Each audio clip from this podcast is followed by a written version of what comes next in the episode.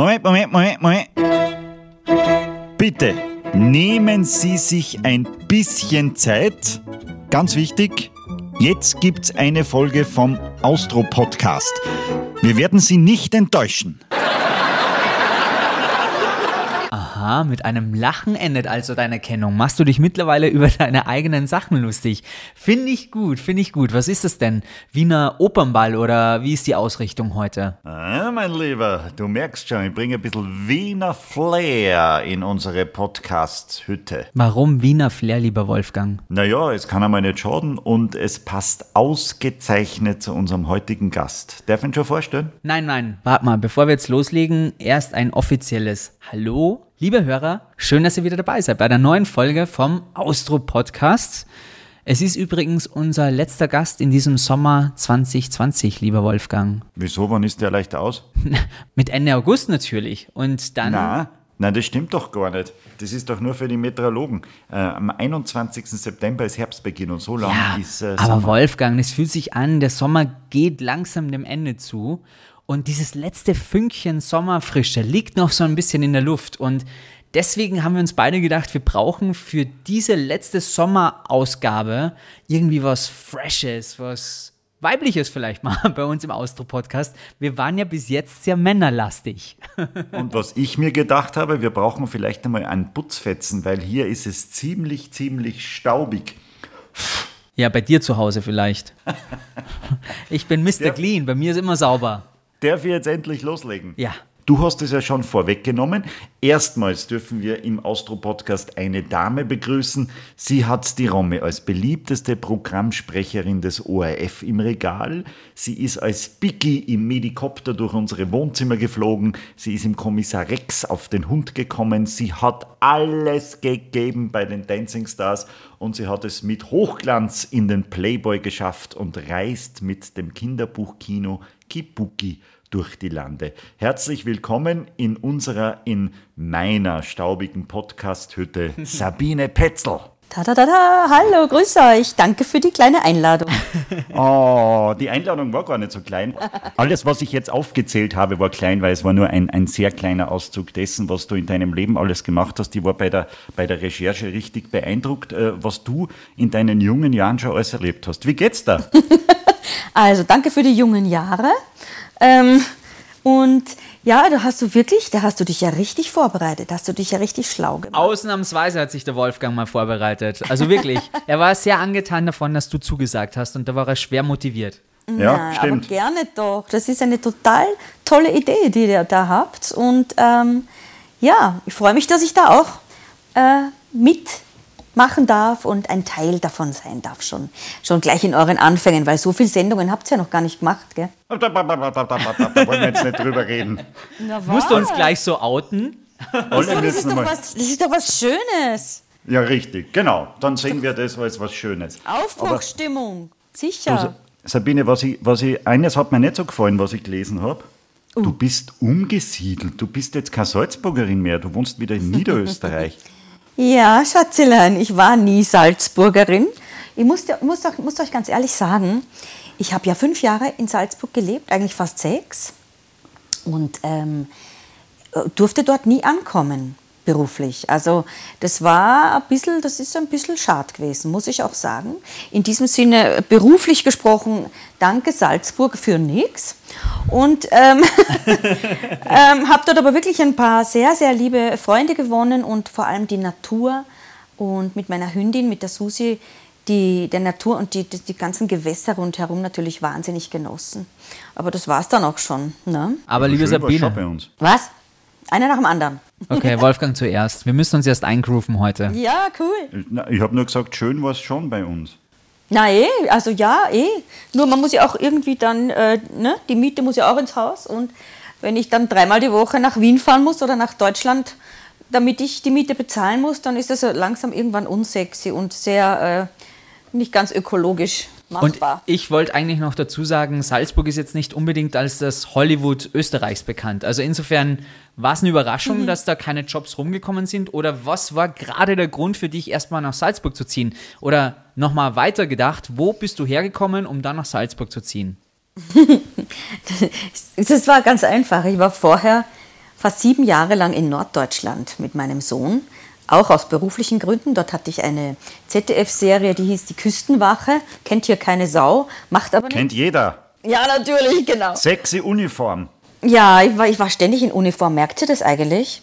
Stimmt. Also beim Rex Auch beim war ich Medikopter. eine, ist köstlich. Ne? Beim Rex war ich zwar eine, eine Polizistin, zwar in Zivil, aber dann war Medikopter der rote Strampelanzug. Dann war ähm, äh, immer wieder Ärztinnen natürlich, dann bist in Weiß. Oder wie gesagt, Küstenwache war halt dann äh, Uniform. Ja, war sexy, da kann man nichts sagen. Vor allem, da gab es so eine schwarze Einsatzuniform, das war immer ganz, das war der Kracher. Ja, wurscht. Also ich war sieben Jahre in Norddeutschland mit meinem Sohn bin dann fast depressiv geworden am Schluss, weil als Österreicher, das geht sich nicht aus, psychisch da oben wirklich zu leben. Es fängt an beim Wetter, fängt an beim Wetter, bei, bei, bei Kulturangebot, kulinarisches Angebot. Ähm, also ich, ich könnte mich da jetzt auch total reinsteigern. Also um es auf den kleinsten Nenner zu bringen, das war nicht meins. Und dann bin ich, wollte ich unbedingt wieder nach Österreich zurück. Und ähm, als ich diesen, diesen Gedanken sozusagen gefasst habe, gab es ein Angebot aus München, wieder für eine längere Geschichte, für eine Serie. Und äh, ich wollte aber so gern eben, wie gesagt, zurück nach Österreich. Jetzt habe ich gesagt, na gut, dann gehen wir halt nach Salzburg, weil da war ja noch sehr viel, dachte ich, sehr viel Netzwerk äh, aus Medikopterzeiten und so. Äh, gehst nach Salzburg, da bist du in Österreich und bist aber auch urgeschwind in München drüben und dann kriegst du es schon irgendwie hin mit den Buben und so. Dann hast natürlich, da musst du eine Wohnung suchen, da musst du eine Schule suchen, damals noch Fußballverein suchen und so sind wir halt dann in Salzburg gelandet und als wir dann da waren, hat sich das aber mit München zerschlagen gehabt. Also dann packst du auch nicht wieder deine 793.000 Kartons und ziehst wieder woanders hin, sondern dann Bleibt Ne? man halt einmal da und sagt sie, bleibt schauen wir man mal. halt einmal da und sagt, schauen wir mal, weil Salzburg hat die Festspiele, Salzburg hat ein Theater, Salzburg hat echt ein unglaubliches Kulturangebot. Ne? Auch für mein Kinderbuchkino habe ich mir gedacht, ja, weiß ich nicht, gehst halt da bei, in, das, in das Oval beim Europark oder so. Nur irgendwie, wie soll ich sagen, ich bin dort echt immer nur gegen Mauern gerannt und gegen Glasscheiben gedonnert. Und irgendwann sitzt, dann so ein, sitzt du dann da wie so ein znepftes Vogel mit geknickten Federn und denkst dir, naja, dann ist es einfach so, dann gehöre ich da nicht hin. Äh, ist ja nichts passiert. Ne? Und deswegen bin ich dann irgendwann einmal jetzt vor einem halben Jahr weggegangen. Aber es ist in Ordnung. Bevor wir die ganzen Themen streifen, es gibt so viel zu erzählen. Ähm, Ja, das und, stimmt. Äh, wir, wir sind jetzt schon viel zu sehr in der Thematik. Äh, ich wollte eigentlich meine Mhm. Legendäre Einstiegsfrage erstmal stellen, die der Wolfgang einfach liebt, weil er merkt, ich habe einen journalistischen Background und äh, diese erste Einstiegsfrage, die ist ja so wichtig, wie wir seit Markus Lanz wissen. Vielleicht magst du das nochmal kurz anmoderieren, Wolfgang, damit wir entsprechend die Chronologie des Podcasts einhalten. Also erstmal mit der Einstiegsfrage, bevor wir zu all diesen Themen nochmal kommen, die du Ja. jetzt bereits gestriffen hast, weil ich da noch viele Fragen habe natürlich. Aber lieber Wolfgang, vielleicht äh, starten wir jetzt nochmal ganz kurz nochmal mit dieser ersten Einstiegsfrage. Trommelwirbel. Liebe Sabine, es ist ja im Austro-Podcast so, dass äh, der Simon immer die allererste Frage stellt, weil die derart intelligent ist und den äh, Gast meistens so verwirrt, dass er uns dann komplett, komplett verfällt. Bitte, Simon. Liebe Sabine, erstmal schön, dass du da bist. Die erste Frage ist gleich mal, haben dir die Kollegen gerade nach Medikopter unterstellt, dass du abgehoben bist? Das ist eine so eine blöde Frage. Aber du hast sicher nicht eine Woche lang dran, glaube ich, gearbeitet, sonst, sonst würde ich dir vorschlagen, vielleicht dein Betätigungsfeld ein bisschen woanders hin zu verlagern. Nein, also ähm, die Kollegen, mir hat noch weder ein Kollege noch sonst irgendein Mensch auf der Welt äh, vorgeworfen, ich wäre abgehoben, weil das ist etwas, was man mir bei Gott nicht nachsagen kann. Perfekt. Du? das wusste ich auch und vor allem, wir haben ja in deiner ganzen Vita recherchiert. Wir sind ja echt erstaunt, was du für eine Karriere hingelegt hast, beziehungsweise nicht erstaunt, sondern wir sind stolz auf dich, dass du das so Mhm. quasi geschafft hast aus Österreich raus, diesen Schritt nach Deutschland. Du hast, wie der Wolfgang auch schon einleitend gesagt hat, als Programmansagerin angefangen, hattest da eigentlich relativ viel Ruhm und dann bist du zur Schauspielerin äh, quasi übergegangen, hattest da unglaublich tolle Erfolge auch gefeiert und jetzt bist du in Niederösterreich gelandet. Da gibt es ja eine große Klammer, die wir erstmal erzählen müssen. Lass uns mal von vorne anfangen. Bitte. Das Thema Programmansagerin, das war ja damals wirklich ein unglaublich interessanter Job im ORF noch und sehr, sehr Ja. wichtig. Es war mitunter eine große Debatte, immer wenn es eine neue Programmansagerin beim ORF gegeben hat. Da war gleich Ja, mal Alarm. Da war Das war Alarm. Politik, ja, natürlich. Das war Mhm. Politik, absolut. Um 20.15 Uhr musste da jemand sitzen und das Programm ansagen. Wie bist Das du da war so reingerutscht? Ich werde euch jetzt mal was sagen. Ihr werdet es mir nicht glauben. Wisst ihr, wie ich dazu gekommen bin? Nein. Also nicht so, wie man es so ursprünglich annimmt und wie es auch ganz bestimmt sehr oft der Fall ist in diesem Laden. Aber ich kannte niemanden dort, wirklich niemanden. Ich ähm, habe mich da nicht irgendwie ne, mit jemandem Verbandelt? oder sonst irgendwas müssen. ne? Also wirklich, ich schwöre es euch, ich kannte niemanden. Es war so. Das war ja 1900 irgendwas, ich weiß gar nicht, ob ihr da schon auf der Welt wart. Aber es war 1990, glaube ich. Da war ich hab noch nicht auf der Welt. Na eben, eben, eben. Darum erzähle ich dir jetzt eine schöne gute Nachtgeschichte. Also die, die kleine Sabine wusste schon, als sie fünf Jahre alt war, dass sie auf die Bühne will, dass sie irgendwas Offizielles machen will, ja? Irgendwie, dass sie Scheinwerfer braucht. Ich habe ähm, Musik studiert am Musikgymnasium in Wien. Ich habe Querflöte, Konzertfach studiert, schon mit 15 an der Hochschule, habe ein Begabtenstipendium Stipendium gehabt und so weiter. Und wollte aber nie unten im Orchestergraben sitzen, sondern oben im Licht stehen. Aber auch nicht mit einer Querflöte in der Fresse, sondern ich wollte einfach Schauspielern, singen und tanzen. Das wusste ich schon, da war ich ganz jung. Und ich wusste aber nicht, wie ich das erreichen soll, weil ich so nicht so diesen, diesen Rückhalt zu Hause hatte und diese Unterstützung. Also, was hat die kleine Sabine gemacht? Und jetzt kommt's. Sie ist zu einem Telefonfernsprecher gegangen, zu einem Münztelefon, bitte Ja. Hat davor das abgegriffelte, grindige Telefonbuch durchwühlt, hat den ORF die Telefonnummer rausgesucht und hat gesagt, grüß Gott, ich möchte bitte ähm, zum Fernsehen, was muss ich da machen? Ist kein Scheiß. Und dann bin ich irgendwie über Umwege oder auch nicht zu einem Herrn Arnold Meyer-Lange gekommen, der hat mich eingeladen, der war wahrscheinlich höchst amüsiert, dass jemand das einfach so versucht, so gerade raus und hat mir den Tipp gegeben, ich sollte eine Sprechausbildung machen. Das habe ich dann gemacht in Frankfurt, eine Sprech- und Moderatorenausbildung. Ohne den Mann zu treffen? Oder, oder hat er das am Telefon gesagt? Oder warst du dann schon dort bei dem und, hast, und der hat dich gesehen und gesagt, ja, wir können was machen vielleicht, aber machen uns doch einmal eine. Ausbildung. Ja, genau, genau. Okay, also ich war schon bei dem ja. zwei Stunden Ja. lang gesessen. Der war total angetan und lieb und hat mir eben den Tipp gegeben, ich brauche eine Sprechausbildung. Na ja, dann bin ich da wirklich rauf auf den Königelberg, ohne zu wissen, dass sie wirklich gerade Sprecherinnen suchen. Und ähm, dann hat man mich in so ein kleines Kammerl geschupft mit so einer automatisch gesteuerten Kamera, wo nur eine Stimme aus dem Nichts kam. Da war nur ich allein mit dieser Kamera. Dann ist irgend so ein Assistent reingehuscht kommen mit einem Haufen Zettel. Hat gesagt, wann das bitte lesen, wann, die, wann, die, wann das rote Licht angeht. Und dann habe ich halt ne, das gelesen, was da gestanden ist. Und dann noch ein paar Fragen beantwortet. Und am 17. Dezember 1991 hatte ich meinen allerersten Dienst als Sprecherin. Beim- Wahnsinn. gleich in der Früh. Da saß die Jenny Pippal noch neben mir, die süße Jenny Pippal mit dem Lispel, Lispel-Sprachfehler eigentlich. Und was passierte? Genau bei meinem ersten Dienst ist gleich mal die Autocue ausgefallen.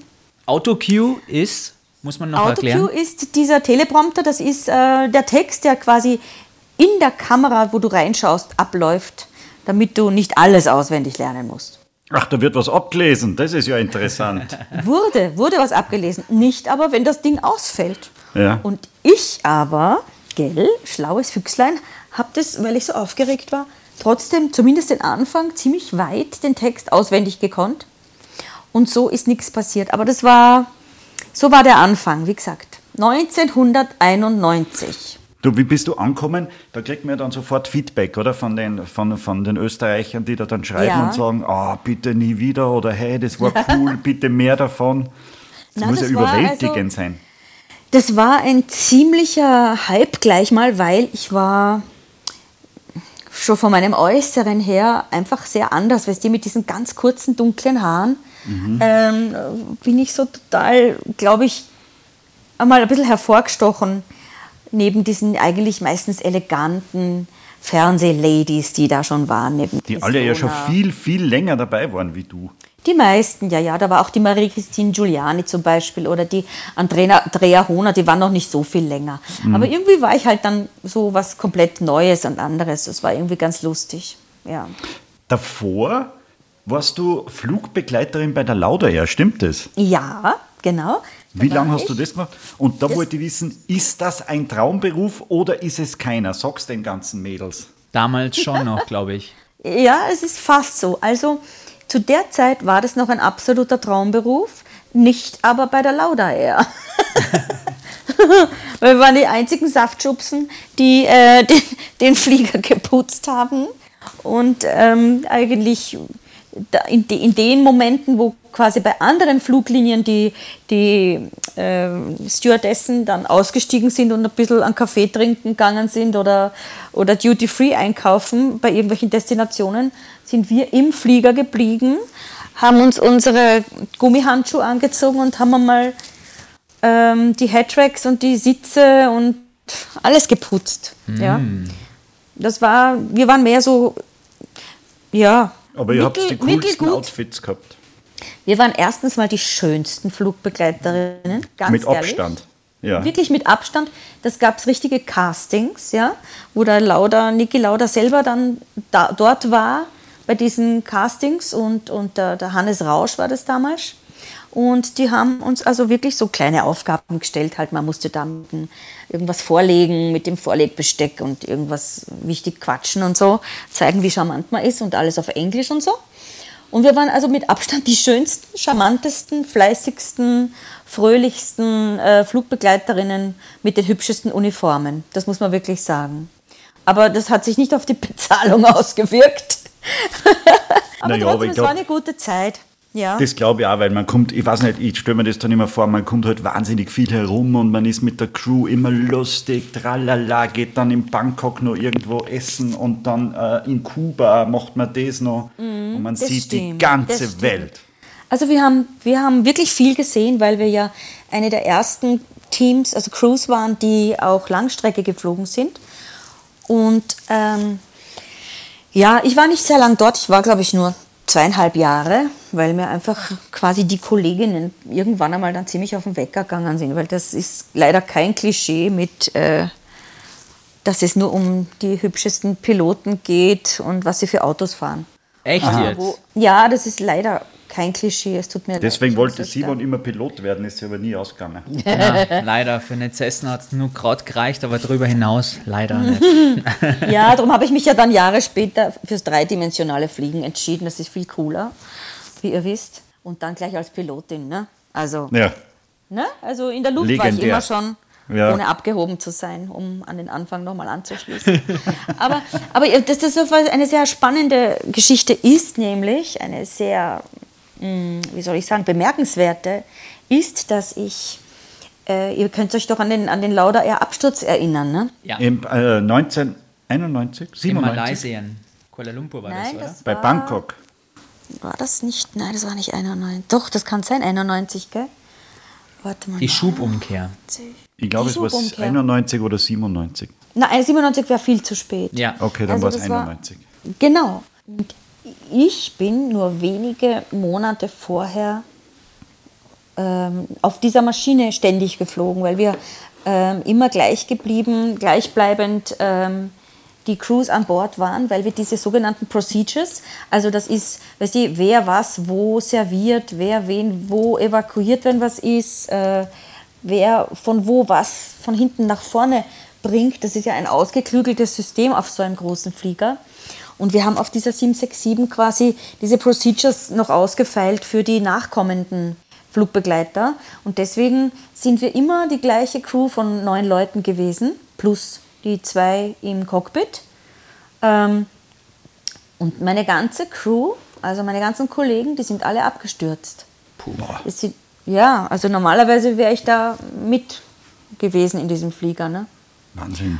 Das kann man sich gar nicht vorstellen im Nachhinein. Vor allem, ich kann mich noch erinnern, bei Ö3 haben sie dann den Voice Recorder der Piloten auch mitunter ausgestrahlt, die letzten Gespräche der Piloten und das war ziemlich heftig, das alles zu hören.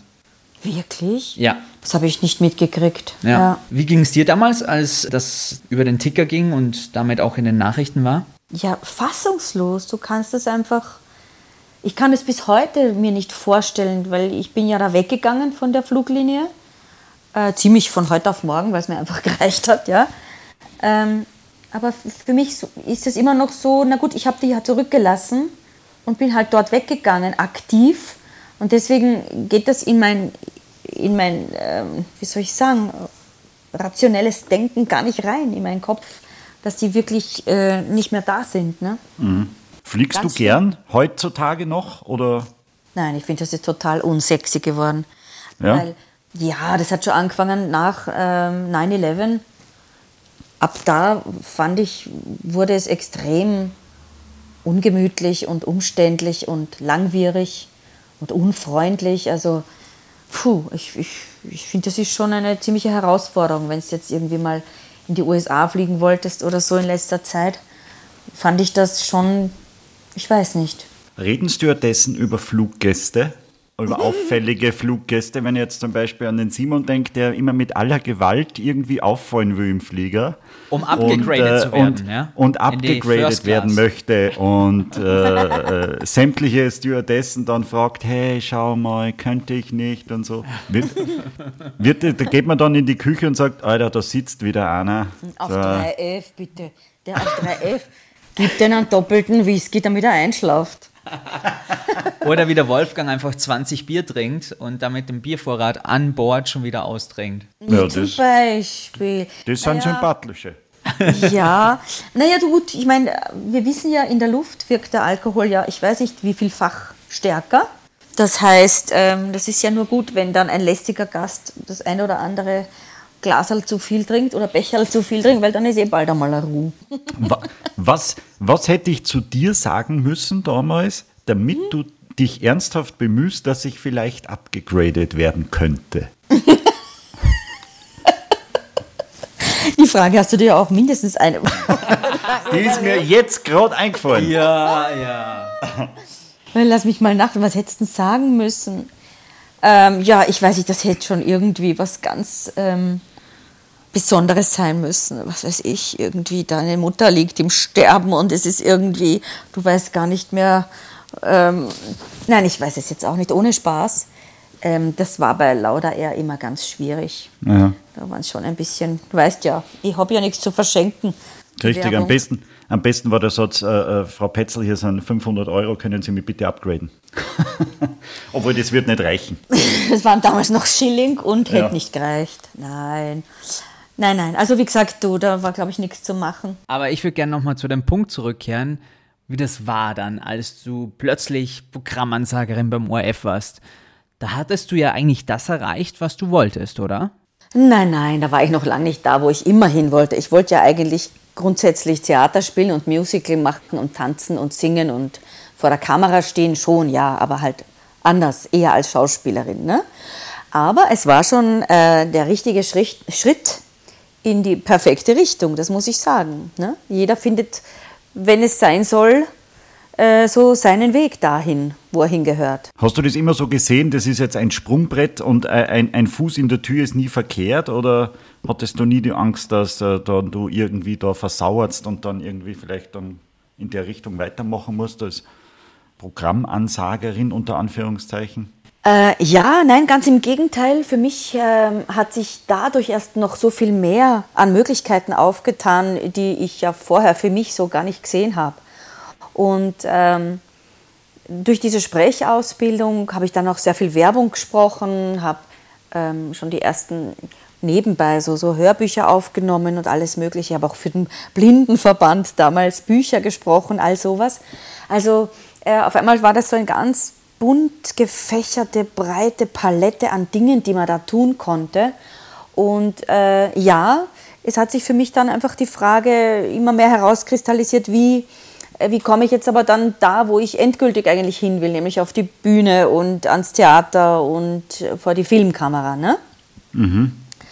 Und das ist aber dann auch, weil es halt wahrscheinlich einfach so sein sollte, oder weil ich es ganz oft visualisiert hatte, es ist einfach so gekommen. Und zwar ähm, saß ich eines Tages in diesem Sprecherkammer, wo die Sprecherinnen eben warten auf, auf ihren nächsten Auftritt. Das war ja immer live. Ähm, und wir haben ja auch immer gewartet, dass vielleicht irgendwie Sendeausfall ist oder so. Ne? Dafür Warum? waren wir ja da. Achso. Ja, weil dann. Er muss halt immer Standby sein, den ganzen Tag ja. im ORF, falls irgendwie was passieren sollte. Genau, wir waren Standby, immer so für acht bis zehn Stunden, wenn ich mich richtig Boah, immer erinnere. Immer geschminkt und, und fesch anzogen. Geschminkt und in der Panier, genau. Boah. Und ja. Hast du da ja. viel Geld verdient dafür oder war das dann eher so, hey, du darfst beim ORF als Programmansagerin arbeiten? Das ist doch total die Ehre eigentlich. Also es war schon für so ein äh, junges Mädel keine schlechte Gage, aber ich meine, es, es war okay. Ich meine, wirklich, es wurde ja dadurch aufgewogen, dass man dann auch natürlich Moderationsjobs kriegt und Veranstaltungen und so weiter. Mhm. Also das war schon alles in Ordnung, so wie es war. Und ich saß eines Tages in diesem Kammerl und dann kam ein Anruf von einer Agentin, die hat gesagt, ähm, sie hat mich im Theater gesehen, weil da hatte ich eine, eine, eine kleine Rolle in Berndorf beim Sommertheater, beim Felix Dvorak. Ähm, und die hätte mich im Theater gesehen und da gibt es jetzt so eine Krimiserie mit einem Hund. Damals waren quasi, wurden die allerersten Folgen von Kommissar Rex mit dem Tobias Moretti noch gedreht und da oh. war noch oh. keine ausgestrahlt. Und äh, da hat sie mich gefragt, ob ich da gerne mitmachen würde. Na, und das war's dann. Und die aller, allererste Rolle meines Lebens im Fernsehen war gleich eine ziemlich schöne, tolle, große, nackige mit Tobias Moretti in der Hainburger Au. Wie, du warst nackig in dieser gleich, Szene? Oder? Gleich mal nackig. Ja, ja. Ähm, das war aber halb so romantisch, wie sich's anhört. Äh, weil uns dort bei diesem Nachtdreh, zwei drei, Nächte, zwei, drei Nächte haben wir da, glaube ich, gedreht, einfach die Gössen zusammengefressen haben. Und das war irgendwie gar nicht einmal so sexy. Aber es war eine unglaublich aufregende, große, neue Erfahrung für mich. Und ich habe von der ersten Sekunde an gewusst, da gehöre ich hin. Es hatte ich eigentlich schon früher diesen, diesen Moment, diesen Da gehöre ich hin Moment, als ich nämlich für die Lauda Air äh, als wir Werbespots gedreht haben. Ähm, da haben vier oder fünf Mädels von der Lauda Air, also original Flugbegleiterinnen, wurden ausgesucht und wir sind da wirklich fast um die ganze Welt geflogen, um diesen Werbespot zu drehen. Und da habe ich einfach gemerkt, dass ich, auch wenn die jetzt zuhören, die werden es mir schon nicht übel nehmen, im Gegensatz zu den anderen Mädels einfach sehr viel mehr ähm, Disziplin und Freude an dem Ganzen hatte, auch wenn man mal extrem früh aufstehen musste oder lang warten oder frieren musste. Wisst ihr, das, das mhm. Drehen, Drehen ist ja immer warten. Drehen ist oft mal früh aufstehen. Drehen ist einfach warten, bereit sein und Disziplin. Und dann abrufen, wenn es soweit ist. Ja, und das habe ich damals schon gemerkt, dass mir das liegt und dass das genau meins ist. Und wie gesagt, und das wurde dann eben mit diesem allerersten Dreh beim Kommissar Rex, da war ich die Sissi Böhm, eine Kollegin äh, vom Moretti quasi, wo es dann immer so ein bisschen, ähm, wie sagt man, äh, funkelt zwischen den beiden. Agspusi fast. Agspusi fast, aber kommt immer der Hund dazwischen. fand, ich, fand ich sehr süß, diese Idee. Also immer kurz vor Kuss kam der Hund dazwischen oder der Bösewicht. Und das war einfach eine super geile Rolle und die kam dann, glaube ich, insgesamt noch zweimal vor. Dann war ich noch in mehreren anderen Rollen auch immer wieder beim Rex. Aber wie gesagt, der Kommissar Rex-Dreh, der hat damals alles losgetreten. Also so ging es dann von einem Dreh zum anderen. Aber erstmal unglaublich, dass du aus diesen Zeiten noch kommst, wo man für einen Werbespot für die Lauda ja einmal um die ganze Welt fliegt, um an Original-Locations noch zu drehen. Ich glaube, das passiert heute absolut Nein. nicht mehr. Alles wird nur noch vor Green gedreht und dann heißt es, jetzt stellt Genau. euch vor, das ist in Dubai, ja. Finde ich schon mal Richtig. mega interessant, was da noch für ein Aufwand betrieben wurde und was da noch für Gelder möglich waren. Richtig. Und dann andererseits natürlich zu den Nacktszenen nochmal mit Tobias Moretti. Jetzt war das deine erste Rolle und da musstest du auch noch nackt sein. Wie war das? Also da muss man ja schon einige Grenzen überschreiten, um zu sagen, das ist es mir wert, erstens mich so zu zeigen und andererseits dann trotzdem dieser Gedanke im Kopf, es ist womöglich der richtige Schritt auch in die richtige Richtung. Hast du da ein bisschen gehadert damit oder war das für dich absolut felsenfest klar? Das war für mich absolut felsenfest klar. Und ähm, da ich grundsätzlich ähm, mit Nacktheit oder mit meinem Körper nie irgendwie ein Problem hatte, ich war auch vorher Fitnesstrainerin, da äh, hupft ja auch verschwitzt in den hautengen ähm, Aerobic-Trikots vor den Leuten herum oder sitzt dann in der Sauna. Oder ich, ich habe damit eigentlich nie ein Problem gehabt. Plus äh, wurde man von diesem Filmteam da total behutsam und respektvoll durchgetragen. Also da waren dann also nur so wenig Leute wie möglich direkt am Set und ähm, die vom Kostüm sind immer gleich bereit gestanden und haben dich zugedeckt oder so. Also nicht mal eine Sekunde drüber nachgedacht, wirklich nicht. Also Und, und damals war noch gar nicht abzusehen, was für ein Erfolg der Kommissar Rex in Österreich nein, werden nein, wird, oder? konnte man nicht wissen, nein, nein. Das war Also- ja dann äh, die Serie der 90er, mehr oder weniger. Die ich weiß, Serie ich der kann mich nur 90er. erinnern, wie Tobias Moretti wurde, glaube ich, erschossen am Ende der letzten Staffel. Ja. Und äh, der Mann, der ihn erschossen hat, war ein Staatsfeind in Österreich. Echt? Ja, ja, tatsächlich. Also der, der, der der wurde da in, in Wirklichkeit dann bedroht, obwohl das nur eine Serie ist. Oh mein Also Gott, hab ja, in ja, der na sowas Bildzeitung ist. die ärgsten Sachen gelesen. Und Ja. ich glaube, es war sogar der ein Kommissarkiller. Und ich glaube, es war Ja, sogar ein stimmt immer, was in der Bild steht. Absolut, Leute, ja. Und ich glaube, es war sogar in den Ö3 Weltnachrichten, wer der Nachfolger von Tobias Moretti beim Kommissar Rex wird. Glaube ich, mich richtig zu erinnern. Ich hoffe, äh, ich erzähle keinen Blödsinn, aber das zeigt, was für einen Stellenwert die Serie damals gehabt hat. Hast du noch Kontakt zum Tobias Moretti? Gibst du ihm ein paar Tipps für den Jedermann? Ich glaube, die braucht er nicht. Aber nein, ich habe ihn leider tatsächlich jetzt jahrelang nicht mehr gesehen. Ähm, vor ein paar Jahren noch irgendwo bei einer Filmpremiere. Aber da wollten wir uns gerade unterhalten und dann sind wieder 57 hysterische Fotografen dazwischen gehupft. So wie Und ein Hund. Seinerzeit der Hund. Ja, genau. Nein, nein, aber ähm, ich, ich finde das wunderschön, was er für einen Weg gemacht hat. Die Serie hat ihm sicher den Weg geebnet dazu, aber er hat sich wahnsinnig weiterentwickelt und Der hat vielen den Weg geebnet, die Serie. ja, ja, absolut. Und wie gesagt, also die, die läuft auf der ganzen Welt. Die läuft auf der ganzen Welt. Und ähm, um das nur auch nebenbei zu erwähnen, auch der Medikopter läuft auf der ganzen Welt. Ich habe dir schon mal ein Foto geschickt von, äh, ich glaube sogar aus Bali, wo Medikopter gelaufen ist, aber Ja. halt im chinesischen Fernsehen. Köstlich, oder? Ja. Kam ja, Medikopter dann gleich nach dem Kommissar Rex oder war noch was dazwischen? Nein, nein, da war, da war einiges dazwischen. Lass mich nachdenken. Warte mal, Rex? Also ich erzähle jetzt nur die großen Sachen. Dann war in Deutschland Dr. Stefan Frank, Oh. Der Arzt, dem die Frauen vertrauen, auch den die Frauen verhauen, genau. Dann, was war denn dann? Dann war eine längere Pause, die habe ich genutzt. Dann bin ich nach Los Angeles und habe äh, quasi die vorher nicht vorhandene Schauspielausbildung nachgeholt. Weil man muss ja auch dazu sagen, liebe Sabine, in Österreich ist man kein Schauspieler, solange man nicht am Max-Reinhardt-Seminar war, richtig? Wer behauptet das? Nö, aber ich habe das so mitbekommen von Freunden, die auch Schauspieler sind, die sagen, ja, wenn du das Max-Reinhardt-Seminar in Österreich nicht gemacht hast, dann wirst du relativ schnell in die, in die Akten Kleindarsteller ich bitte gelegt.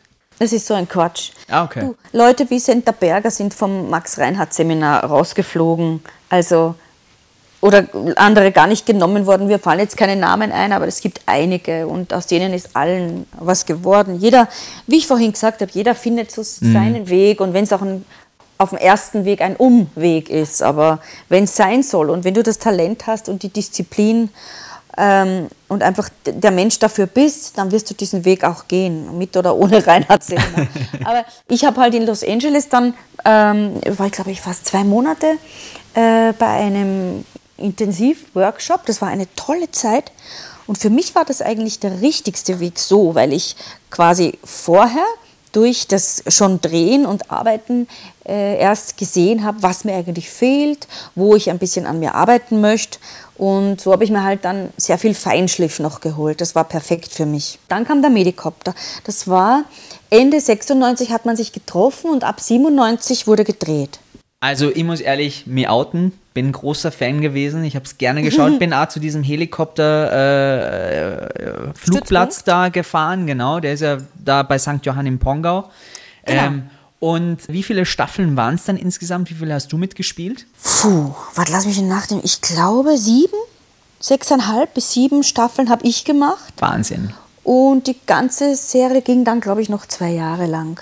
Wahnsinn. Genau. Und dieses Angebot, als das auf dem Tisch lag, das ist ja so wie ja, der Lotto-Jackpot als Schauspieler, oder? Ja, Einen fixen ja. Job in einer Serie zu haben, besser geht's doch gar nicht.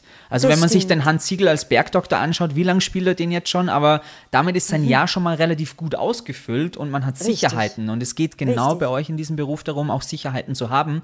Wie groß war der Freudensprung, als dieses Angebot vorlag? Ja, der war äh, unglaublich. Ein riesen Freudensprung kann man gar nicht sagen. Ich glaube, ich bin drei Tage durchgehupft. ähm, ja, weil ähm, du hast vorhin gesagt, was gibt es Tolleres als so ein Angebot ne, mit einer Hauptrolle und in einer Serie. Das, es gibt was Tolleres, nämlich so eine Rolle. Weil es ist schon mal toll, wenn du weißt, du hast, was weiß ich, sechs bis acht bis zehn Monate ne, deine Gage und dein Auskommen und hast Spaß beim Drehen. Aber so eine Rolle, die ja dann im Laufe der, äh, im Laufe der Jahre noch mehr auf mich zugeschnitten wurde und zugeschrieben wurde, das ist natürlich ein Lotto 6er mit Zusatzzahl. Und in dieser Rolle war ja auch sehr viel Sabine mit drinnen. Das war also daher gar nicht schwer, sie so zu verkörpern und dass auch dieses Strahlen kommt und diese, dieses kleine, dieses freche und ein bisschen burschikose, aber trotzdem charmante. Also es war schon eine super Rolle. Wie sagen. habt ihr euch untereinander verstanden? Gab es da ein bisschen Zickenkrieg auch so über die Jahre oder äh, ein bisschen Eifersucht unter den Schauspielern, so unter dem Motto, boah, der Serge, der hat viel mehr Sprechtext als ich. Das finde ich unfair. Also es gab natürlich, das, das gibt es in, in jedem Team und immer wenn, wenn über mehrere Jahre ein und dieselbe Crew aufeinander pickt, mhm. da wird es das immer geben. Und gerade unter Schauspielern, die ja sehr verschiedene und sehr ausgeprägte Persönlichkeiten sind. Und da, da gab es tatsächlich immer mal wieder so kleine komische Eifersüchteleien oder ich sage auch das Rüdenproblem dazu. Mhm. Also es gab unter den Männern. Aber ich meine, über sowas denke ich gar nicht nach, weil das gibt es immer, das hat es immer gegeben und das wird es immer geben. Aber witzigerweise sind genau die beiden, wo ich sozusagen ab und zu vielleicht eine Diskussion oder einen, einen unangenehmen Moment hatte, sind die einzige, einzigen beiden, mit denen ich nach wie vor im Kontakt bin und mit denen ich mich wahnsinnig gut verstehe inzwischen. Das ist also zum einen die Anja Frese, die nach mhm. Amerika mhm. gegangen ist, die in Kalifornien lebt, zwei Söhne hat inzwischen, mit der ich fast täglich schreibe. Und auch der Serge Falk, den ich auch immer mal wieder treffe, so bei Veranstaltungen und wir uns mittlerweile sehr gut verstehen. Wir, wir sind ja auch erwachsen geworden, weißt Bist du den Helikopter wirklich selber geflogen? Schau, die Sache ist die, äh, ich bin den Helikopter mal für ein, zwei Minuten lang selber geflogen, aber nicht äh, quasi in einer Filmszene oder wenn wir gerade gedreht haben. Das natürlich nicht. nicht wenn Sondern am Abend war. beim Einparken da im Hangar. ja, sozusagen. Ja, ja, lach nicht. Also dann, dann gab es das kleine versteckte Kommando vom Piloten, der natürlich immer neben uns saß äh, so ein Hubschrauber ist ja ein Doppelsteuer-Hubschrauber. Ne? Musst dir vorstellen, wie so ein Fahrschulfahrzeug. Das also sowohl rechts, also links, ja, ja. rechts als mhm. auch links gesteuert werden kann. Es hat alle Vorrichtungen, den, den Pitch, den Stick und die ganzen Pedale, sowohl links als auch rechts. Und weil mich das halt wahnsinnig interessiert hat und ich da sehr viel, wie ihr wisst, immer schon mit der Fliegerei sehr verbunden war, ähm, und ich, mich das sehr interessiert hat und ich immer gefragt habe und immer sehr viel beobachtet habe, kam dann immer das versteckte kleine Kommando vom Piloten neben mir, You have it.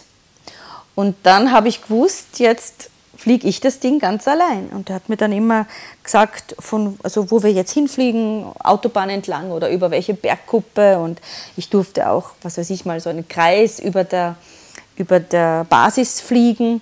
Aber natürlich, selbstverständlich nur ab einer gewissen Flughöhe und auch nicht unter einer gewissen Flughöhe dann, weil der Pilot natürlich ein sehr gescheiter und erfahrener war und äh, gewusst hat, dass er ansonsten, wenn was ist, nicht gescheit eingreifen kann. Ne? Also der hat schon gewusst, was er tut.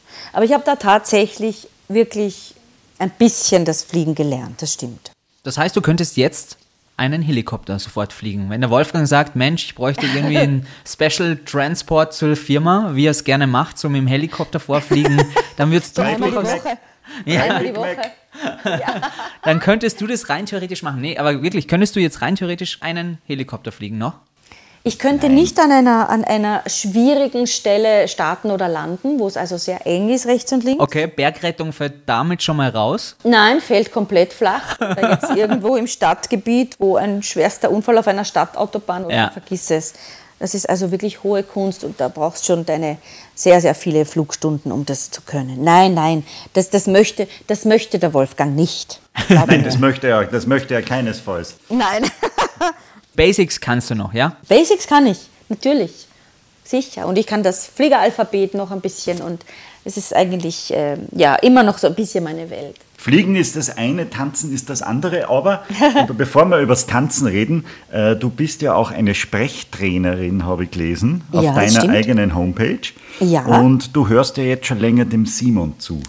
Der versucht immer, der lebt ja schon lange in Deutschland und versucht immer ein bisschen so ein Pseudodeutsch zu reden. Was das halt die Österreicher versuchen, wenn sie in Deutschland irgendwas erreichen wollen, weil man, weil man das, den österreichischen Dialekt ja anscheinend nicht so ernst nimmt, oder? In, in Deutschland. Was muss er denn verbessern, dass er endlich einmal ein bisschen ankommt? Das war nicht abgesprochen. ja, Das finde ich jetzt ziemlich unfair. Ich stehe mit dem Rücken zur Wand.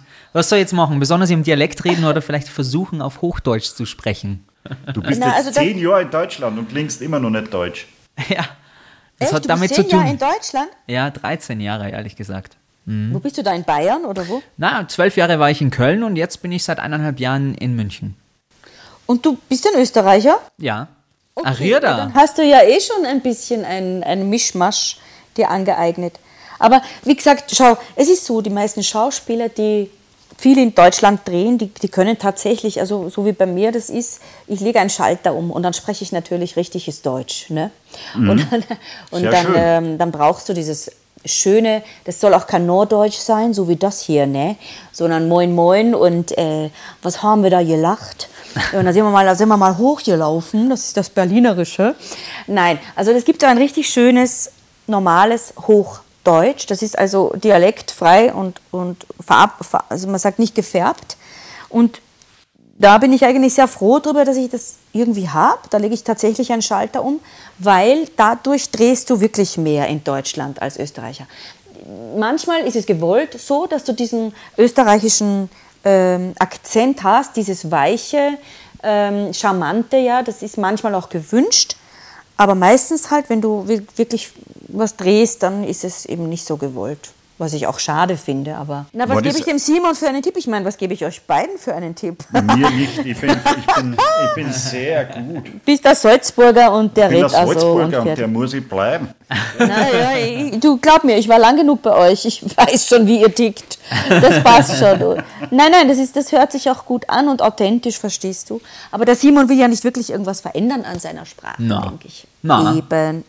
Ich Ja, finde, das gehört das dazu. eine oder andere. Vokabel dazulernen, ein bisschen breiter soll aufgestellt sein. Ne? Aber mit ja, dem das passiert Vokabeln. ja eh automatisch mit den Vok- Vokabeln. Das ist Ja. eine sehr interessante Geschichte, gell? Was, es, was es doch für äh, verschiedene Ausdrücke für ein und dasselbe Ding gibt. Das Wort Das heuer zum Beispiel vermisse ich extrem in Deutschland tatsächlich. Also Ja, in wenn ich Bayern in, geht's noch. Ja, genau. Ja. Aber wenn ich in Österreich bin und eine Schlagzeile in den Printmedien lese mit heuer, denke ich mir jedes Mal so, ah, das kann man ja nicht schreiben. Das versteht ja keiner. Aber natürlich, in Österreich versteht es jeder. In, In Deutschland fragt versteht's jeder, jeder. Was, was ist mit heuer gemeint? Das versteht keine Sau. Also ähm, Bayern bis Unterfranken verstehen sie heuer noch. Oder zum Beispiel, das geht sich aus. Mhm. in stimmt. Norddeutschland, wenn du sagst, es geht sich aus, dann siehst du nur große, coole Augen. Oder wenn du sagst, mir tut das Kreuz weh, Dann ist bei uns gemeint der untere Rücken und in Norddeutschland das Kreuz ist oben, der breite Rücken, ne, da die Schul Schulter, Brust, Brustwirbelsäule. Das, was der, der Wolfgang nicht hat. Ein breites Kreuz, verstehst? Mhm. Ja, ja, klar. Das ist immer gut, wenn man zur Massage geht, dann in Norddeutschland. Hey, bitte am Kreuz ein bisschen massieren. Ja, genau. Und dann kriegst du hey, Schultermassage. Das ist ja die Schulter. Dann kriegst du eine Schultermassage, genau. Aber ganz interessant mit äh, den Unterschiedlichkeiten der Sprache. Du warst dann bei der Küstenwache auch nochmal. Wie lange war das jetzt? Sieben Jahre? Du hast es einleitend schon gesagt. Was hat dich dann dazu bewogen, tatsächlich dem Ganzen wieder den Rücken zu kehren? Ähm, war das Engagement zu Ende oder hättest du weitermachen können und hast gesagt, es hat mich nicht mehr interessiert, ihr wollt wieder zurück nach Österreich? was ich beeindruckend bei dir finde, ist ja wirklich, dass du von dem einen Projekt zum nächsten immer so mühelos, so wirkt es zumindest, wenn man deine Vita liest, so mühelos weitergezogen bist. Wie würdest du es bei der Küstenwache jetzt bewerten oder dann auch Medikopter, dass da immer wieder was kommen ist und dann andererseits ähm, würde mir eben nur dazu interessieren, ob die Küstenwache dann dein, dein Ende war, beziehungsweise ob du das beendet hast oder aber ähm, das beendet wurde und du einfach wieder gesagt hast, ich muss wieder zurück zu meiner Basis und die ist einfach in Österreich. Ähm, da ist alles von selber so zusammengekommen, so wie du sagst. Also zum einen war meine Sehnsucht nach Hause und mein Heimweh einfach schon zu groß und ich bin wirklich schon ein bisschen fast depressiv, ein bisschen schwermütig geworden. Mhm. Zum anderen, in dem Moment, wo ich diesen äh, Entschluss für mich innerlich gefasst hatte, ähm, wurde bekannt, dass die Serie eh abgestellt wird. Und ja, das beantwortet eh auch die mhm. restlichen Fragen. Also dann hat sich das automatisch so ergeben. Und es ist also bei weitem nicht so, wie sich das vielleicht in einer Vita liest, ja. Dieses Geschmeidige von einem Projekt ins nächste hüpfen, das gibt es zwar mal immer wieder über mehrere Jahre von mir aus, aber jeder Schauspieler, der behauptet, er wäre sein ganzes Schauspielleben lang durchgehend glücklich und ausgefüllt beschäftigt gewesen, der lügt ganz einfach. Das gibt es nicht. Ja? Und es gibt immer wieder mal dazwischen Zwangspausen, die, die gar nicht lustig sind. Also ähm, die, die hatte ich auch immer mal dazwischen und dann, dann stellst du auch vieles in Frage und bist auch von, von diesem Hype der vorher war, wo du vorher gar nicht wusstest, welchen Termin soll ich jetzt als erstes absagen, weil es so viel ist, oder welchen Dreh absagen, weil es sich einfach nicht ausgeht und weil man es nicht alles unter einen Hut bringt. Von diesem Hype geht es auch ganz, ganz schnell in ein ganz, ganz tiefes nicht beschäftigt sein Tal. Ja? Hattest du immer so viel finanziellen Background, um diese Zeiten auch zu überstehen? Nein. Wie löst man das? Nicht. Das löst du einfach mit dem ganz festen Glauben an dich selber und indem du einfach dann erfinderisch wirst und ich weiß nicht, dich irgendwie über Wasser, über Wasser hältst und über die Runden bringst oder einen äh, lieben großen Bruder hast, der dir über solche Phasen dann hinweg hilft. Was, wo würdest du dann äh, die Dancing Stars einreihen, die dann auch irgendwann gekommen sind? War das dann am Anfang für dich, wie du das Angebot gekriegt hast, ein Überwasser halten? Oder war es, ja, endlich kann ich mich auch tänzerisch irgendwie verwirklichen? Also Dancing Stars war in der Tat für mich das Projekt, ähm, das mich am glücklichsten gemacht hat für diese kurze Zeit, wo ich, ähm, das kannst du ja mit Schauspiel nicht ver vergleichen, ne? Ähm, weil beim Tanzen geht es, glaube ich, ganz viel darum, dass man sein Herz öffnet und sich selber zeigt.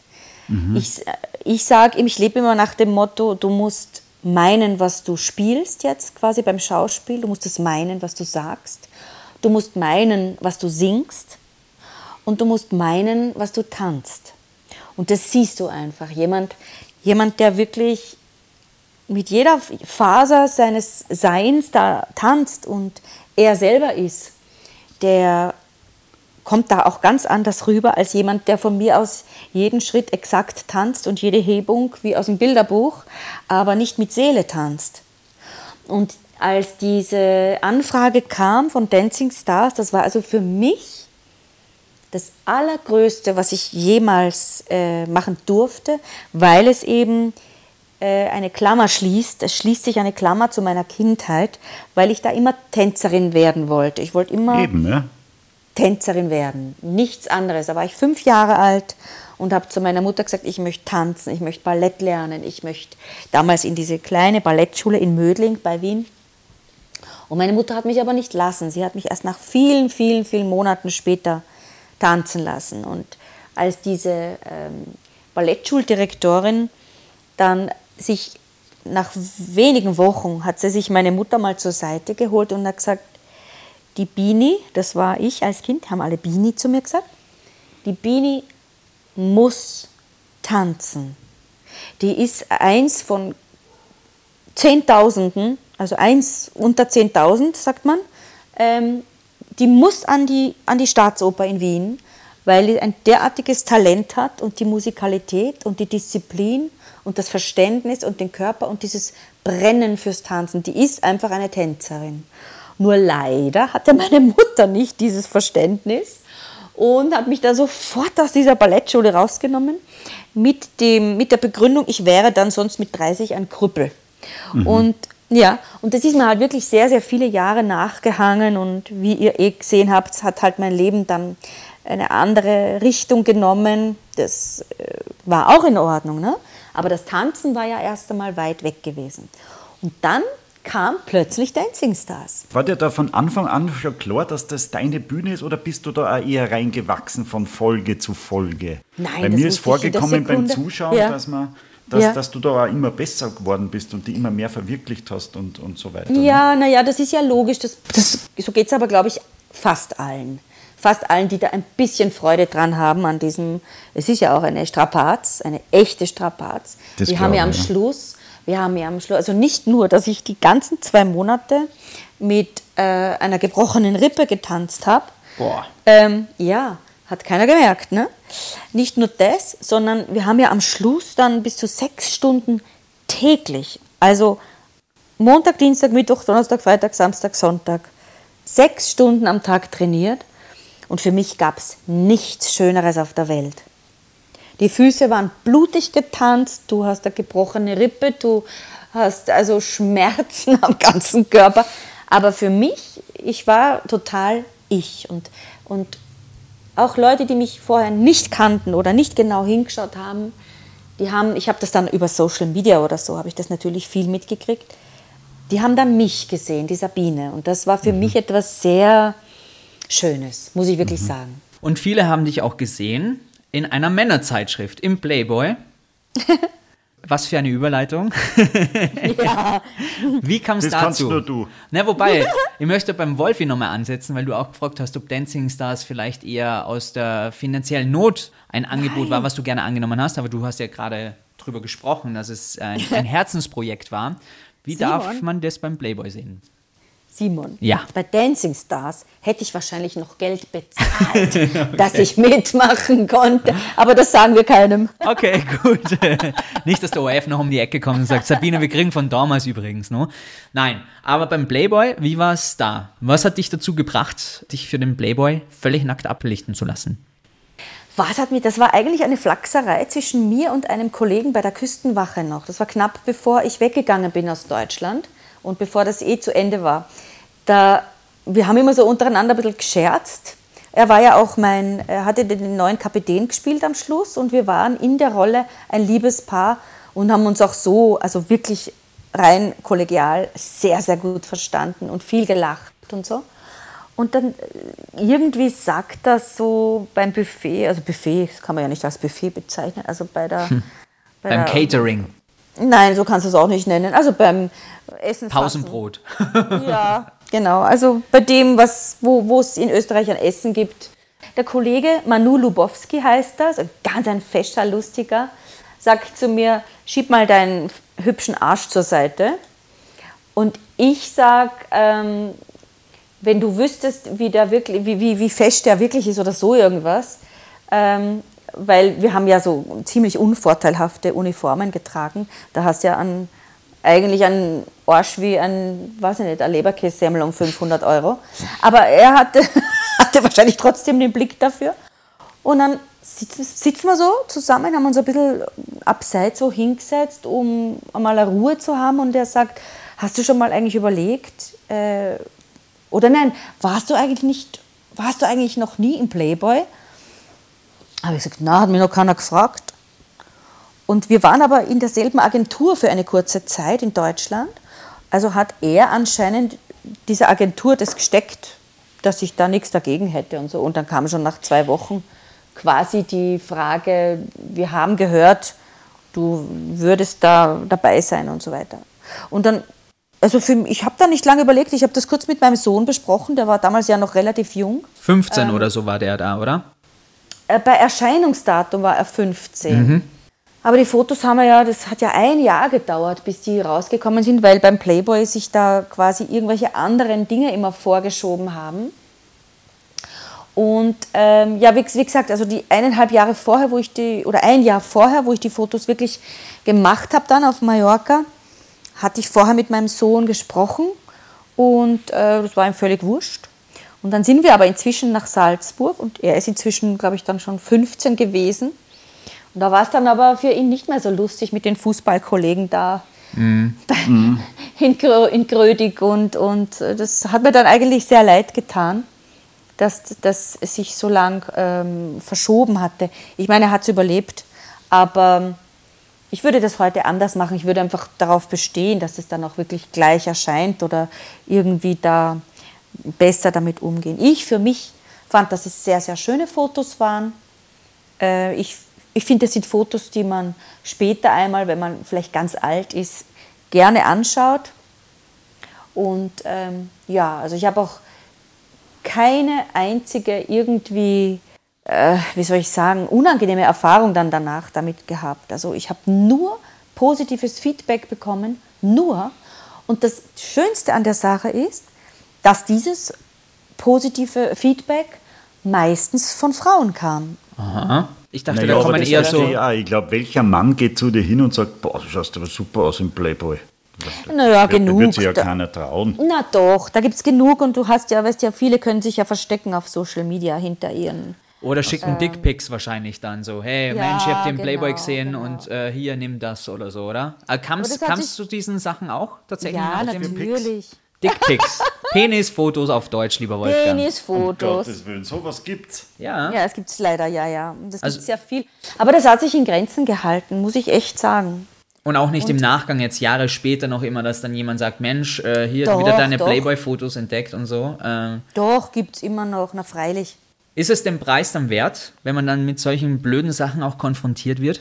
Ja, also damit muss man rechnen.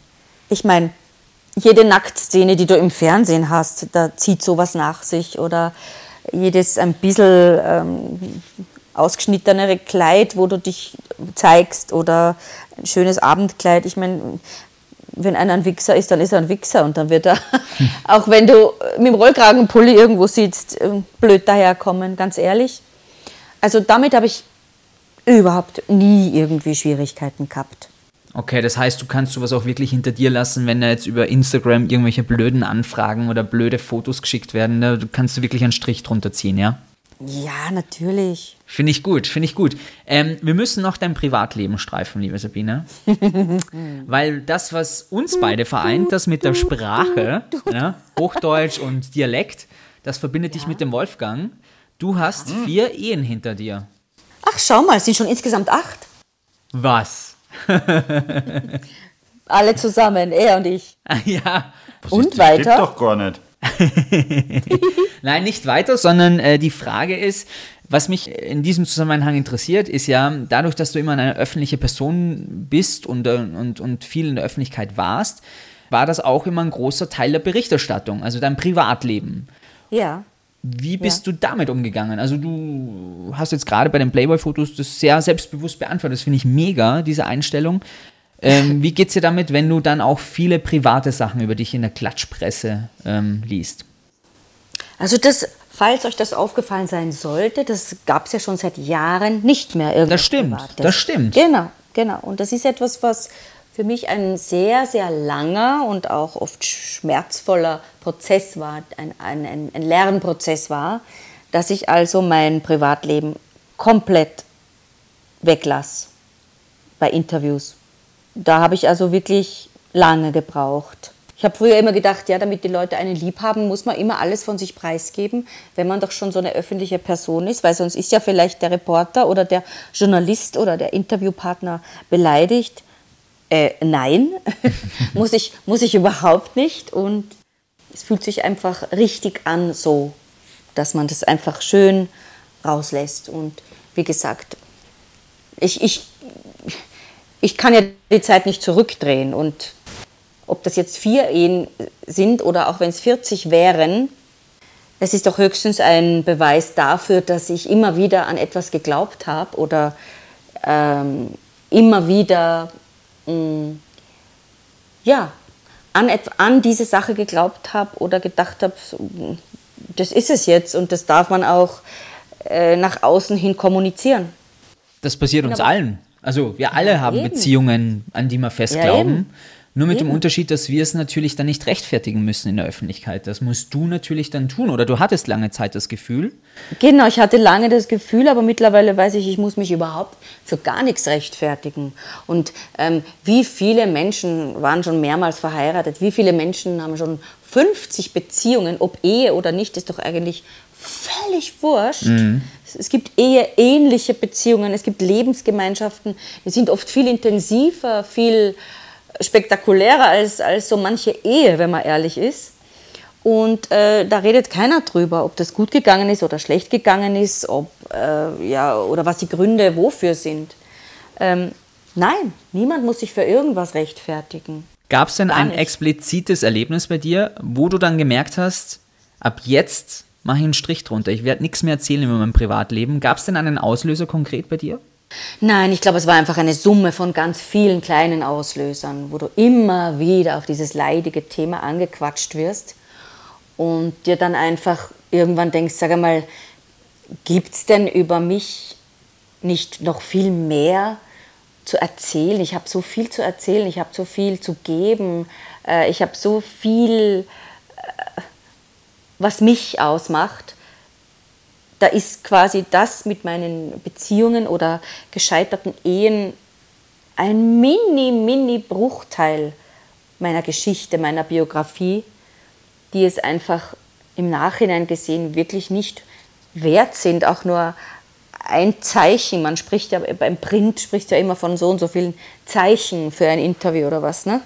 Ähm, das ist es einfach nicht wert. Da, da, benutze ich die Zeichen lieber, um über meine Herzensprojekte oder über irgendetwas äh, wirklich Wichtiges zu erzählen, was mir am Herzen liegt oder was mich als Menschen mhm. ausmacht. Ja. Also ich finde, um dieses Thema jetzt abzuschließen, du hast das sehr gut rausgehalten aus der Öffentlichkeit, weil mir war nicht bekannt, dass du äh, viermal verheiratet warst. Gell? Das muss ich jetzt einmal ganz ehrlich sagen. Ich habe das erst, äh, erst bei meiner Recherche im Internet erfahren.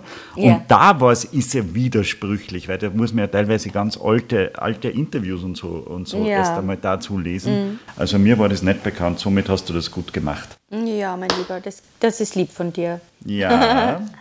Aber was man überall lesen kann, ist deine süße Hündin. Ja, das stimmt. Die versteckst du nicht aus der Öffentlichkeit. Also mit Nein. der hast du die, die, die beste Liebesbeziehung aller Zeiten, oder? Wie heißt sie denn nochmal? Das ist die Susi. Das ist tatsächlich ein, eine ganz besondere Hündin. Und der, der Wolfgang hatte ja die, die Freude, sie kennenzulernen. Da war sie wirklich ein Baby noch. Da war sie ein paar Monate alt, wo sie da rumkupft ist bei euch. Ja, im, im Garten. Beim Funkhaus. ja, ja, ja. So süß. Ja, ja. Und die Susi ist inzwischen eine ausgebildete Therapiehündin geworden, die mich begleitet bei meinem Herzensprojekt Verinnerlicht. Und ähm, dieses Herzensprojekt gibt es ja seit letzten Herbst. Ähm, das ist ein Projekt, das ich für alte Leute äh, entworfen habe, ein Programm, das es gibt. Und zwar gehe ich mit der Susi, mit dieser ausgebildeten Hündin und mit meinem Pianisten in die Seniorenheime, äh, Altersheime, zu Veranstaltungen, wo ältere Herrschaften sind. Und wir singen Lieder aus den 50er Jahren. Und äh, die Hündin geht einfach rum und macht so ihr Ding. Ich brauche mich um die überhaupt nicht zu kümmern. Und ja, man kann ja äh, auch im Internet sich da ein bisschen die Fotos anschauen, entweder auf Facebook oder ähm, es gibt auch bald eine Homepage, die ist, bald, die ist jetzt gerade im Entstehen. Ähm, und schon allein auf den Fotos sieht man, wie glücklich diese Menschen sind, wenn wir da auftauchen mit unserem Programm. Äh, es geht dabei darum, dass sie sich erinnern. Wenn du das Wort verinnerlicht dir anschaust, da, ist, da steckt drinnen das Erinnern und das innere Licht. Und mir geht es darum, dass die Leute sich erinnern, wer sie sind, wer sie waren, was sie schon alles geschafft haben, was sie erlebt haben, was sie überlebt haben und dass sie sehr wohl ein wertvolles Wesen immer noch sind, auch wenn sie vielleicht ähm, in einem Heim untergebracht sind mit den sogenannten Mitbewohnern. Und ich lasse sie ganz viel von früher erzählen. Ähm, es ist also eine interaktive Geschichte. Wir gehen da nicht hin und singen und dann gehen wir wieder, sondern ich möchte ihre Geschichten hören. Und der Hund triggert etwas, das heißt, der Hund löst etwas aus in diesen Menschen. Ähm, der öffnet eben dieses Herzchakra und diese ganzen Erinnerungskanäle. Und dasselbe tut auch die Musik. Ähm, diese, diese Lieder aus den 50ern und 60ern, das ist also genau ihre Zeit, als sie jung waren und zu den Tanzcafés gegangen sind und so weiter. Und das triggert ebenso. Und dadurch ähm, kriege ich die allerschönsten Erzählungen und Geschichten von diesen Leuten. Und es passiert auch Folgendes, dass nämlich, wenn es jetzt zum Beispiel ein, eine Seniorenresidenz ist oder ein Seniorenheim, dass die Bewohner untereinander sich besser kennenlernen, weil die voneinander Geschichten hören, die sie noch gar nicht wussten. Und es ist einfach ein, ein ganz, ganz erfüllendes, wunderschönes Projekt. Es klingt sehr, sehr beeindruckend. Und es klingt, Ja. man hört daraus deine Emotionen, es ist ein echtes Herzensprojekt. Ja, das ist es. Wunderbare Geschichte und vor allem, Mhm. wir haben viele Facetten gestriffen in diesem Gespräch bereits ähm, und auch, wie schwierig ähm, dein Beruf als Schauspielerin mitunter sein kann. Oh Wenn ja. dein Sohn jetzt mit 19 sagen würde, Mama, ich werde Schauspieler, würdest du jubeln oder würdest du sagen, oh, oh, oh, mal lieber nicht, lieber was Anständiges?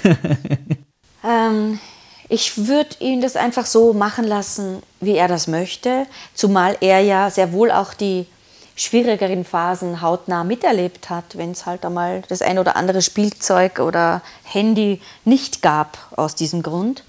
Also der hat ja das keiner keiner in meinem Leben hat es mehr mitbekommen quasi.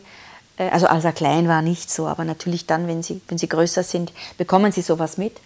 Aber keiner hat es so hautnah miterlebt wie er. Also gerade er wird am besten wissen, äh, ob er sich für diesen Beruf entscheiden möchte. Aber das wird er nicht, weil er, äh, er macht Musik. Das ist ein super kleiner, super äh, Rapper, der Sascha. Der macht seine Texte selber, die Beats selber und rappt selber und singt und macht es ganz, ganz toll. Also man darf gespannt sein, vielleicht gibt es was äh, schon bald von ihm zu hören. Ja, das würde ich ihm sehr, sehr wünschen. Wirklich, äh, macht es großartig. Sehr schön. Ja, Jetzt kommt der Simon. liebe Wolfgang. Du warst gerade auf lautlos. Bist du noch bei uns? Wolfgang. Nein, man hört den Wolfgang nicht mehr. Der ist jetzt einfach Eis essen gegangen. Der ist Eis essen gegangen. Wolfgang, was machst du? Jetzt ist der Wolfgang Ah, weg. ich, ich, war, ich, war, ich war auf Mute. ich, hab, ich muss tatsächlich irgendwo ankommen sein. Und hab, Aber du hast hab mitgehört? Ja, natürlich. Aber alles Das hoffe ich doch. Das war nämlich zu hab mich- interessant, als nicht zuzuhören, lieber Wolfgang. Ich habe mich schon auf, unser, uns unsere, auf unsere Abschlussfragerunde vorbereitet. Ah, sind wir schon so weit? Ich habe gar nicht auf die Uhr geschaut, siehst du? Ja, genau. Okay. Äh, immer, immer, immer zum Schluss des Podcasts gibt es so eine kleine Fragerunde. Die heutige heißt äh, Die harmlosen Sex. Ja? Okay. Es sind sechs harmlose Fragen zu ganz verschiedenen Themen. Du brauchst immer nur eine kurze Antwort geben. Okay, ich bemühe mich. Geht's los. Wie war deine Führerscheinprüfung? Wie war meine Führer? Warte, kann man das kurz beantworten? Meine Führerscheinprüfung war, beim ersten Mal bin ich durchgefallen und dann habe ich es ganz easy geschafft. Okay. Und wie wir jetzt Wa- wissen, du fliegst wahrscheinlich besser Helikopter sogar. Na, ich bin eine super Autofahrerin, ohne Scheiß. Ich Das sagt jeder. Na, na, ich fahre wirklich gut Auto. Ich kann vor allem mega gut einparken. Gut. Mhm. Wie gut sind deine Skills in der Küche? Sehr gut. Ich koche wahnsinnig gern, ich back wahnsinnig gern, kann thailändisch kochen. Da hat Also sich noch gut. nie jemand beschwert. Ja. Welche Serien schaust du aktuell? Gar keine. Kannst du mit einer Bohrmaschine umgehen? Ja, hab sogar eine. Hast du heute irgendwann einmal die Unwahrheit gesagt? Nein. Okay. äh, und schläft dein Hund manchmal bei dir im Bett?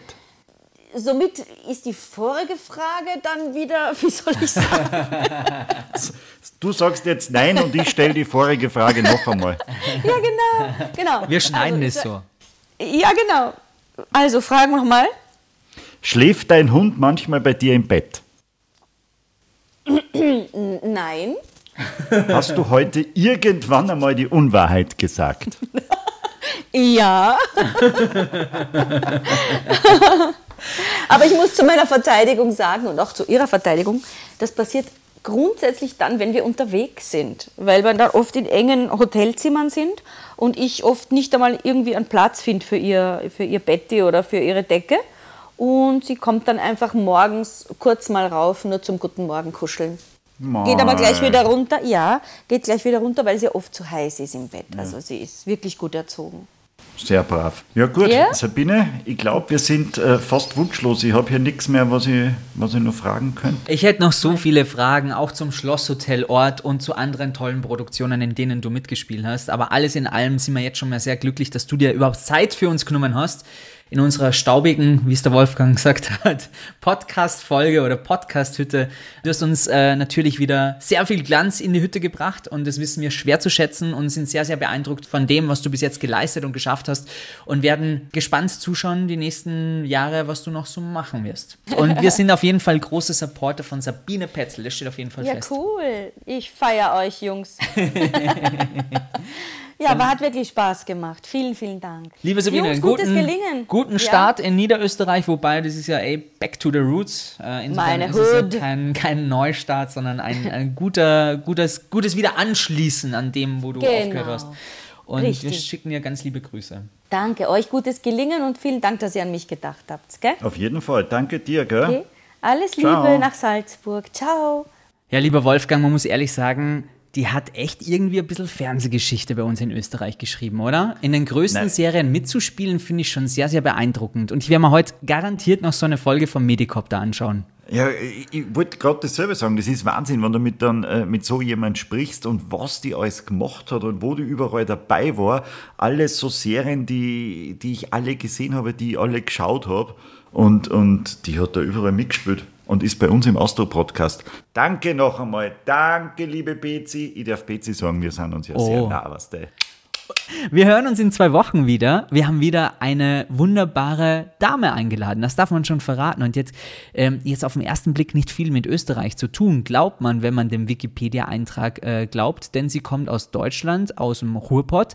Dennoch hat sie in Österreich gelebt und eine sehr emotionale Beziehung zu Österreich. Willst du schon verraten, wer bei uns in zwei Wochen zu Gast ist? Ja, sehr gern. Also, wann ich darf. Klar, bitte mach.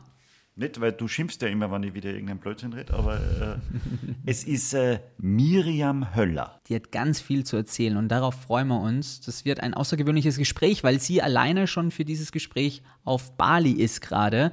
Und alleine darüber zu sprechen wird sehr, sehr interessant.